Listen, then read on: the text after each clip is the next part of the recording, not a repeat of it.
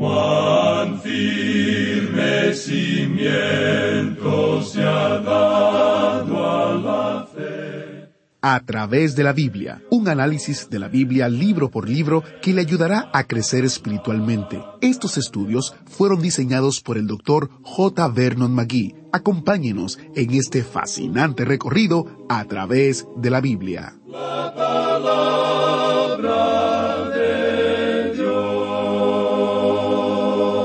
Continuamos nuestro viaje a través de toda la palabra de Dios, llegando hoy a los capítulos 22 al 24 de Jeremías, conocido como el profeta del corazón quebrantado.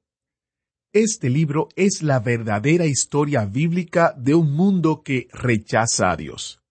Si somos honestos, pareciera que son las noticias de esta mañana, a pesar de que se encuentra en medio del Antiguo Testamento y los eventos ocurrieron alrededor del año 600 antes de Cristo. Interesante estudio, ¿no? Si usted quisiera profundizar en el estudio de Jeremías, le invito a que vaya a nuestro sitio web a través de la biblia.org barra destacado, donde usted encontrará varios recursos que le serán de mucha utilidad. El primero es el comentario de Isaías, Jeremías y Lamentaciones. Este comentario, como todos los comentarios de a través de la Biblia, está basado en las transcripciones del programa que se escucha en la radio. También tenemos un librito basado en Jeremías capítulo 18. Es un librito muy interesante que tiene como título lo siguiente. Escuche muy bien. Barro en manos del alfarero basado en un sermón del Dr. Magui sobre este capítulo 18 de Jeremías que nos recuerda que nuestro Dios es el gran alfarero y en sus manos los fragmentos rotos de nuestras vidas pueden ser moldeados y elaborados en nuevos recipientes, obras de artes vivientes que honran al Señor. Encuentre detalles en a través de la Biblia.org barra destacado. A través de la Biblia org barra destacado, donde también usted encontrará un librito especial. Como usted sabe, estamos celebrando 50 años de la fidelidad de Dios y hemos recopilado parte de la historia en un material que está disponible como descarga gratuita. El librito 50 años celebrando la fidelidad de Dios. En este material usted podrá encontrar historias de el Dr. Magui, del maestro Samuel Montoya, del hermano Lemuel La Rosa y muchos documentos más. Así que le invito a que usted vaya a nuestro sitio web a través de la biblia.org barra destacado y encuentre estos detalles para tener el comentario de Isaías, Jeremías y Lamentaciones, el librito Barro en manos del alfarero y también el librito especial de nuestro 50 aniversario, 50 años celebrando la fidelidad de Dios. Y a la vez queremos invitarle que si usted tiene algún testimonio de lo que Dios ha hecho en su vida, ¿por qué no nos escribe? Escríbanos a atv@transmundial.org, atv@transmundial.org y comparta con nosotros cómo Dios le ha bendecido a través del estudio de a través de la Biblia. Y también, si usted es de aquellos que comparte el ministerio a través de la Biblia con otras personas o lo utiliza para sus propósitos ministeriales, también queremos saberlo. Tenemos en nuestro sitio web, tenemos en nuestro sitio web una página muy interesante llamada Testimonios. A través de la Biblia org barra testimonios y hemos estado recopilando los testimonios que ustedes, nuestros queridos oyentes, nos comparten de cómo utilizan a través de la Biblia para sus esfuerzos ministeriales o cómo el ministerio ha bendecido su vida. Una vez más, a través de la biblia.org barra destacado para los recursos, a través de la Biblia org barra testimonio para usted ver lo que Dios ha hecho en la vida de otras personas y atv arroba para compartir con nosotros lo que Dios ha hecho en su vida. Iniciamos este tiempo en oración. Padre Celestial, te damos gracias porque tu palabra es relevante ayer, hoy y siempre. Gracias porque usaste a Jeremías y hoy estás usando programas como a través de la Biblia para mostrarnos tu verdad y el mensaje que deseas que escuchemos. Usa este tiempo, usa al Maestro. Te lo pedimos, Señor, en el nombre de Jesús. Amén. Y ahora iniciamos nuestro recorrido bíblico de hoy con las enseñanzas del Dr. Magui en la voz de nuestro maestro Samuel Montoya. En el día de hoy, amigo oyente, llegamos al capítulo 20 de Jeremías. Y nuevamente este hombre se usa a sí mismo como una ilustración para su mensaje. Sabemos mucho en cuanto a este hombre y sería muy difícil entender sus profecías sin ese entendimiento que tenemos de él y de lo que está detrás de sus profecías. En nuestro programa anterior vimos que Dios le había enviado a la casa del alfarero, y luego que se le había dicho que tomara una de las vasijas que el alfarero había hecho y que la llevara a Tofet, que estaba en el valle de Inom. Y en esa ocasión ese era un lugar de idolatría, ese era un lugar donde se llevaba a cabo la adoración de Moloch, donde la gente colocaba a los niños en ese ídolo y los hacían morir por medio del fuego. Ahora esa palabra Tofet ha sido mencionada varias veces en esta profecía. Ese nombre tiene que ver en realidad con tambores, y el batir de esos tambores se utilizaba para amortiguar, por así decirlo, el llanto de los niños que estaban siendo ofrecidos en sacrificio en ese altar de Moloch. Y obviamente también era una localidad geográfica en ese lugar. Ahora bien, el profeta va a Tofet, quiebra esa vasija que él tenía, y el mensaje que entrega entonces Jeremías es que esa gente iba a ser llevada cautiva. Josías, ese gran rey, ese buen rey, ha muerto, y ha llegado a ocupar el trono Joacás, quien es un rey muy malo. Él no ocupó su trono por mucho tiempo, pero luego Joacim llega al trono.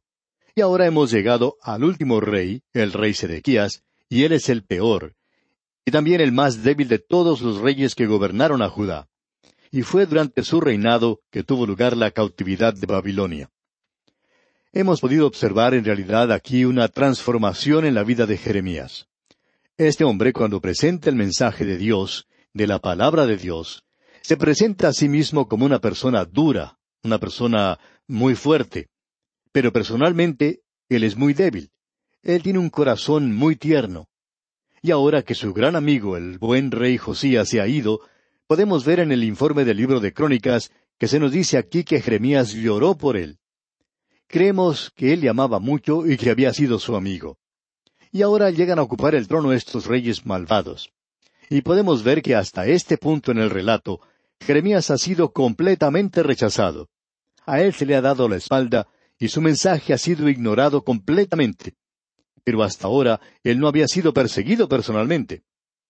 Ahora, en este capítulo, llegamos a la persecución. El sacerdote Pasur el hijo de Imer, quien digamos de paso estaba asociado con Sedequías, eso lo veremos en el próximo capítulo, es aquel que comienza la persecución física de este hombre. En el capítulo veinte, versículos uno y dos, leemos lo siguiente. El sacerdote Pasur, hijo de Imer, que presidía como príncipe en la casa de Jehová, oyó a Jeremías que profetizaba estas palabras. Y azotó Pasur al profeta Jeremías y lo puso en el cepo que estaba en la puerta superior de Benjamín, la cual conducía a la casa de Jehová. Quisiéramos que usted, amigo oyente, tome nota del lugar donde comenzó la persecución esta. Comenzó en la religión o de parte, digamos, de la religión organizada. La palabra de Dios hoy está siendo estorbada mucho más de parte de la iglesia organizada, de la iglesia liberal que ha rechazado la palabra de Dios. Esta gente se jacta de su hermandad. Ellos siempre han estado buscando reunirse con personas de carácter un poco oscuro, quizá diríamos hasta tenebroso, y aun así ellos se jactan de su hermandad y de su amor por todos, y que ellos son tan tolerantes. Bueno, hemos descubierto que nosotros, como fundamentalistas, no somos tan bien aceptados entre ellos, y esta gente demuestra muy poco amor para con nosotros. Debemos decir que su tolerancia no es algo verdadero y que su gran preocupación no es algo cierto. Debemos decir que la persecución y el estorbo del Evangelio proviene de cosas así hoy. En algunas ocasiones hasta se ha tratado de quitar programas como estos de estaciones comerciales de parte de la religión organizada. No nos hemos enterado de que la industria licorera haya tratado de hacer esto contra programas como este. Tampoco nos hemos enterado de que se haya tratado de quitar del aire programas como este por algún grupo político. Pero sabemos que esto ha ocurrido con algunos grupos religiosos. Así es la persecución de la palabra de Dios. Comienza de parte de la religión organizada. Y este hombre Jeremías ahora es perseguido físicamente. En el versículo tres del capítulo veinte leemos, Y el día siguiente, Pasur sacó a Jeremías del cepo. Le dijo entonces Jeremías, Jehová no ha llamado tu nombre Pasur, sino Magur Misabib. Ese es un nombre muy difícil, digamos de paso, pero significa terror por todas partes. Y eso significaba terror para Pasur, y también significaba terror para todos aquellos relacionados con él. Y en el versículo cuatro leemos, Porque así ha dicho Jehová, He aquí haré que seas un terror a ti mismo y a todos los que bien te quieren, y caerán por la espada de sus enemigos, y tus ojos lo verán, y a todo Judá entregaré en manos del rey de Babilonia, y los llevará cautivos a Babilonia, y los matará a espada. Esta profecía que tenemos aquí es una profecía que Jeremías enfatizaría una y otra vez, y esto indica que el reino del sur va a ir ahora a la cautividad. Nada puede detener eso. Si Samuel o Moisés hubieran estado en ese lugar, no hubieran podido detenerlo. Dios dice que eso no ayudaría para nada, no en el presente, ya que ellos han ido demasiado lejos. Vamos a tener que destacar los puntos más sobresalientes que se mencionan aquí en Jeremías. Quizá deberíamos dar algo de los sucesos previos a esto. Jeremías ha sido ignorado y él ha sido rechazado, pero hasta este punto él no había sido perseguido personal o físicamente. Pero ahora eso está ocurriendo. Y a causa de todo esto, y después de todo este mensaje está quebrantando su propio corazón, él decide que él va a presentar su renuncia. Y uno no puede menos que simpatizar con este hombre. Él no es indiferente a lo que está ocurriendo. Él siente esto personalmente y está acabando con su propia fortaleza. Y pensamos que este hombre Jeremías está casi sufriendo un colapso nervioso. Notemos lo que dice aquí en el versículo nueve del capítulo veinte. Y dije, No me acordaré más de él, ni hablaré más en su nombre, no obstante, había en mi corazón como un fuego ardiente metido en mis huesos. Traté de sufrirlo y no pude. Lo que él está diciendo aquí es sencillamente lo siguiente. Este mensaje está rompiendo mi corazón, y todo lo que yo he logrado por presentarlo es la persecución de los líderes religiosos y el rechazo del pueblo. Por tanto, estoy presentando mi renuncia. Pero él dice que cuando él trató de renunciar, la palabra de Dios era como fuego en sus huesos. Él dice que tuvo que hablar de eso, que no podía soportarlo. Y es, amigo oyente, es la señal o la marca del hombre que está presentando la palabra de Dios hoy. ¿Qué es lo que usted siente en cuanto a él? ¿Es nada más que un trabajo que tiene que realizar o está su corazón verdaderamente en esto? Usted quiere presentar la palabra de Dios y usted ama la palabra de Dios y usted siente más si usted no tiene ese privilegio de hacerlo. Amigo oyente, y mientras usted no sienta eso, no estamos muy seguros que usted debería tratar de presentar la palabra de Dios. Tiene que significar algo para usted. Usted puede darse cuenta del conflicto que se presenta en el corazón de ese hombre. Ahora este profeta hace algo que aparentemente era una costumbre del Antiguo Testamento, o llegó a ser parte de un hábito del Antiguo Testamento de parte de algunos de los hombres de Dios. ¿Se ha dado cuenta usted de lo que él está tratando de hacer? Bueno, él hace algo que Jonás hizo, que también lo hizo Job y también lo hizo Elías. Está haciendo algo que no es nada bueno para él. Él está muy triste y dice, ¿para qué he nacido? Y hay muchas personas que dicen lo mismo hoy. Escuche lo que dice aquí en el versículo catorce de este capítulo veinte de Jeremías. Maldito el día en que nací, el día en que mi madre me dio a luz, no sea bendito. Este hombre se está odiando a sí mismo, él ni siquiera quería haber nacido. Y en el versículo quince continúa, Maldito el hombre que dio nuevas a mi padre diciendo, Hijo varón te ha nacido, haciéndole alegrarse así mucho. Y luego en el versículo dieciocho añade, ¿Para qué salí del vientre? ¿Para ver trabajo y dolor y que mis días se gastasen en afrenta? Y se vuelve a repetir la misma historia. ¿Para qué he nacido? Elías se sentó debajo de un enebro y deseaba morir. Y él dijo, Quítame la vida. Encontramos también que Job quería morir. Él maldijo el día en que había nacido. Y Jonás, él está muy desalentado también, y él quería morir. Bueno, el desear que uno no haya llegado a nacer es una de las cosas más insensatas que uno puede desear, amigo oyente, porque usted ya ha nacido, y no hay nada que uno pueda hacer en cuanto a eso. Usted puede desear todo lo que quiera morir, y no va a morir solo por desearlo. Nadie ha muerto utilizando ese método. Pero el profeta se encuentra muy desanimado. Aquí tenemos a Jeremías. Uno siente como que sería bueno poner nuestro brazo debajo de su hombro y tratar de animarlo un poco. Pero amigo oyente, este hombre desea presentar la palabra de Dios. Ahora, en el capítulo 21 llegamos al reinado de Sedequías. Este es el último rey.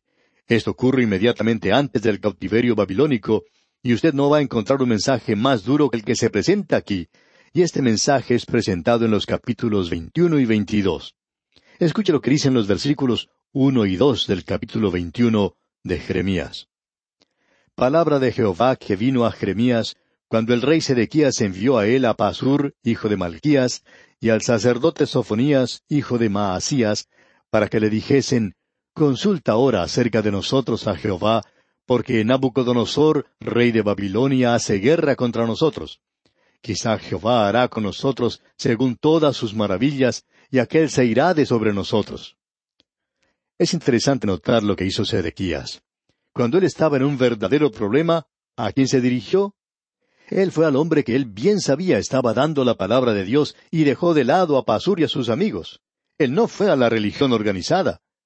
Es interesante que nosotros encontramos muchas personas hoy que pertenecen a las iglesias liberales, pero que escuchan a una transmisión radial donde se enseña la Biblia. Por alguna razón extraña, piensan que pueden reconciliar eso. Amigo oyente, cuando usted está en dificultades, no hay nada que pueda satisfacerle sino la palabra de Dios. Este rey entonces viene a Jeremías, pero él no recibe ninguna clase de consuelo de parte del profeta. Este dice que Nabucodonosor se está acercando y que él se va a apoderar de la ciudad a no ser que la gente se vuelva a Dios. Y él dice las cosas directamente. Y escuche lo que dice aquí en el versículo ocho del capítulo veintiuno de Jeremías.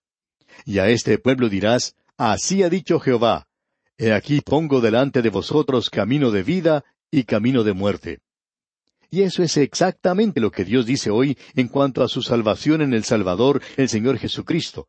Dios dice, Yo entregué a mi Hijo para que muriera por ti, y Él murió para pagar la pena de tus pecados. Él resucitó para que tú obtengas justicia, y si tú eres salvo, entonces tú tienes que estar en Él. Y usted puede estar en Él por medio del bautismo del Espíritu Santo cuando usted confía en Él como su Salvador. Y cuando usted hace eso, usted llega a ser un hijo de Dios. Y esta es su forma de hacerlo, dice Dios. Y tú puedes aceptar o puedes rechazar esto, dejar eso. Dios está diciendo, yo te presento la vida y la muerte. Y así es como lo presenta Dios. Y también presenta eso con lágrimas en los ojos. Pero amigo oyente, de la misma manera en que Él nos está presentando esto a nosotros, es como Él lo presentó ante ese rey en la época de Jeremías. Este hombre Sedequías, el último de los reyes, no sigue a Dios. Él es un debilucho para comenzar y es uno de los peores. Así es que no hay ese volver hacia Dios. Él siguió a Joaquín como rey. Usted recuerda los reyes que hubo, Joacás, Joacim y también Joaquín. Y luego a todo ese grupo le siguió Sedequías. Ahora se encuentra Sedequías en el trono y él podía mirar hacia el pasado y decir, bueno, Dios no permitió que Nabucodonosor destruyera esta ciudad cuando Joaquín estaba en el trono. Y él era tan malo como yo. ¿Por qué va a pasar eso ahora? Y comenzando ahora con la lectura del capítulo 22, versículo 14, y siguiendo hasta el versículo 30, encontramos uno de los juicios más duros que se haya pronunciado en la palabra de Dios. Jeremías le había dicho a Sedequías que volviera a Dios en obediencia, y él le advierte que si no hace eso, causará que inmediatamente fuera juzgado. Y aquí encontramos eso. Este es el juicio más duro que Dios ha pronunciado, aún peor que el de Caín, o del que pronunció el Señor Jesucristo sobre Judas. Esto es en realidad algo terrible, y es una de las profecías más destacadas en la palabra de Dios. Escuche lo que dice la primera parte del versículo veinticuatro de este capítulo veintidós de Jeremías. Vivo yo, dice Jehová, que si Conías, ahora Conías es Joaquín, y también se le llama Jeconías. Pero, ¿por qué no se menciona la sílaba G aquí? Bueno, Dios le quitó su nombre, Jehová, a este rey. Dios dice, no quiero que ese hombre sea identificado conmigo. Él dice en el versículo veinticuatro, Vivo yo, dice Jehová, que si Conías, hijo de Joacim, rey de Judá, fuera anillo en mi mano derecha, aún de allí te arrancaría. Dios está diciendo, si él hubiera sido un anillo en mi dedo, yo lo tomaría y lo arrojaría. Y luego en el versículo 25 continúa diciendo, Te entregaré en mano de los que buscan tu vida y en mano de aquellos cuya vista temes. Sí, en mano de Nabucodonosor, rey de Babilonia, y en mano de los caldeos. Y luego leemos en el versículo 28 lo siguiente. ¿Es este hombre Conías una vasija despreciada y quebrada? ¿Es un trasto que nadie estima? ¿Por qué fueron arrojados él y su generación y echados a tierra que no habían conocido? Y luego él clama a la tierra para que sea testigo. Y aquí tenemos algo que la tierra debería oír hoy. Leamos los dos últimos versículos de este capítulo 22, los versículos 29 y 30. Tierra, tierra, tierra, oye palabra de Jehová. Así ha dicho Jehová. Escribid lo que sucederá a este hombre privado de descendencia, hombre a quien nada próspero sucederá en todos los días de su vida, porque ninguno de su descendencia logrará sentarse sobre el trono de David, ni reinar sobre Judá. Y amigo oyente, esa es la razón por la cual José no pudo ser el padre de Jesucristo. Una de las razones, por lo menos, porque él pertenece a este linaje, y Dios dice que no iba a haber nadie de este linaje que lograra sentarse en el trono de David. Creemos que Él deja esto, Él expresa esto muy claro aquí. En Jeremías capítulo 33 versículo 17 Él dice, Porque así ha dicho Jehová, no faltará a David varón que se siente sobre el trono de la casa de Israel. Bueno, Conías no podía estar en ese linaje, como bien podemos ver. Sin embargo, hay uno que iba a estar en ese linaje. Y en el capítulo treinta y seis, versículo treinta de este libro de Jeremías leemos, Por tanto, así ha dicho Jehová acerca de Joacim, rey de Judá, no tendrá quien se siente sobre el trono de David, y su cuerpo será echado al calor del día y al hielo de la noche. Amigo oyente, Dios cortó ese linaje. Y esa es la razón por la cual tenemos dos genealogías del Señor Jesucristo. Una en el Evangelio según San Mateo, que nos lleva hasta José, José le dio al Señor Jesús el título legal al trono, pero nadie podía venir de esa descendencia. Luego tenemos la genealogía de María en el Evangelio según San Lucas, y esa genealogía viene a través de Natán. En ese linaje no había maldición ni juicio alguno. El Señor Jesucristo vino a través de esa descendencia y él obtuvo el título de sangre al trono de David. Amigo oyente, esta es una de las cosas más destacadas en el mundo hoy, creemos nosotros. Y Dios llama a la tierra y le dice, Oye palabra de Jehová. Así es como he resuelto esta cosa, y no creas que yo no puedo traer un juicio aun cuando parecería de otra manera. Esto es algo muy destacado, amigo oyente. Y aquí nos detenemos por hoy. Le sugerimos leer el capítulo 23 del libro de Jeremías y estar así preparado para sacar de este estudio las lecciones que Dios tiene para usted. Es nuestra oración que Dios continúe bendiciendo su vida en gran manera. Agradecemos que nos acompañara en el estudio de hoy. Le invitamos a que visite nuestro sitio en Internet a través de la biblia.org. Ahí puede suscribirse para recibir las notas y bosquejos de lo que estamos estudiando y noticias del ministerio. También encontrará la variedad de libros y materiales gratuitos que tenemos para usted. El sitio es a través de la biblia.org. Todo lo que hacemos es posible gracias al Señor y a personas como usted que se unen a nosotros en la obra de llevar la palabra entera al mundo entero. A través de la Biblia es una producción de Radio Transmundial.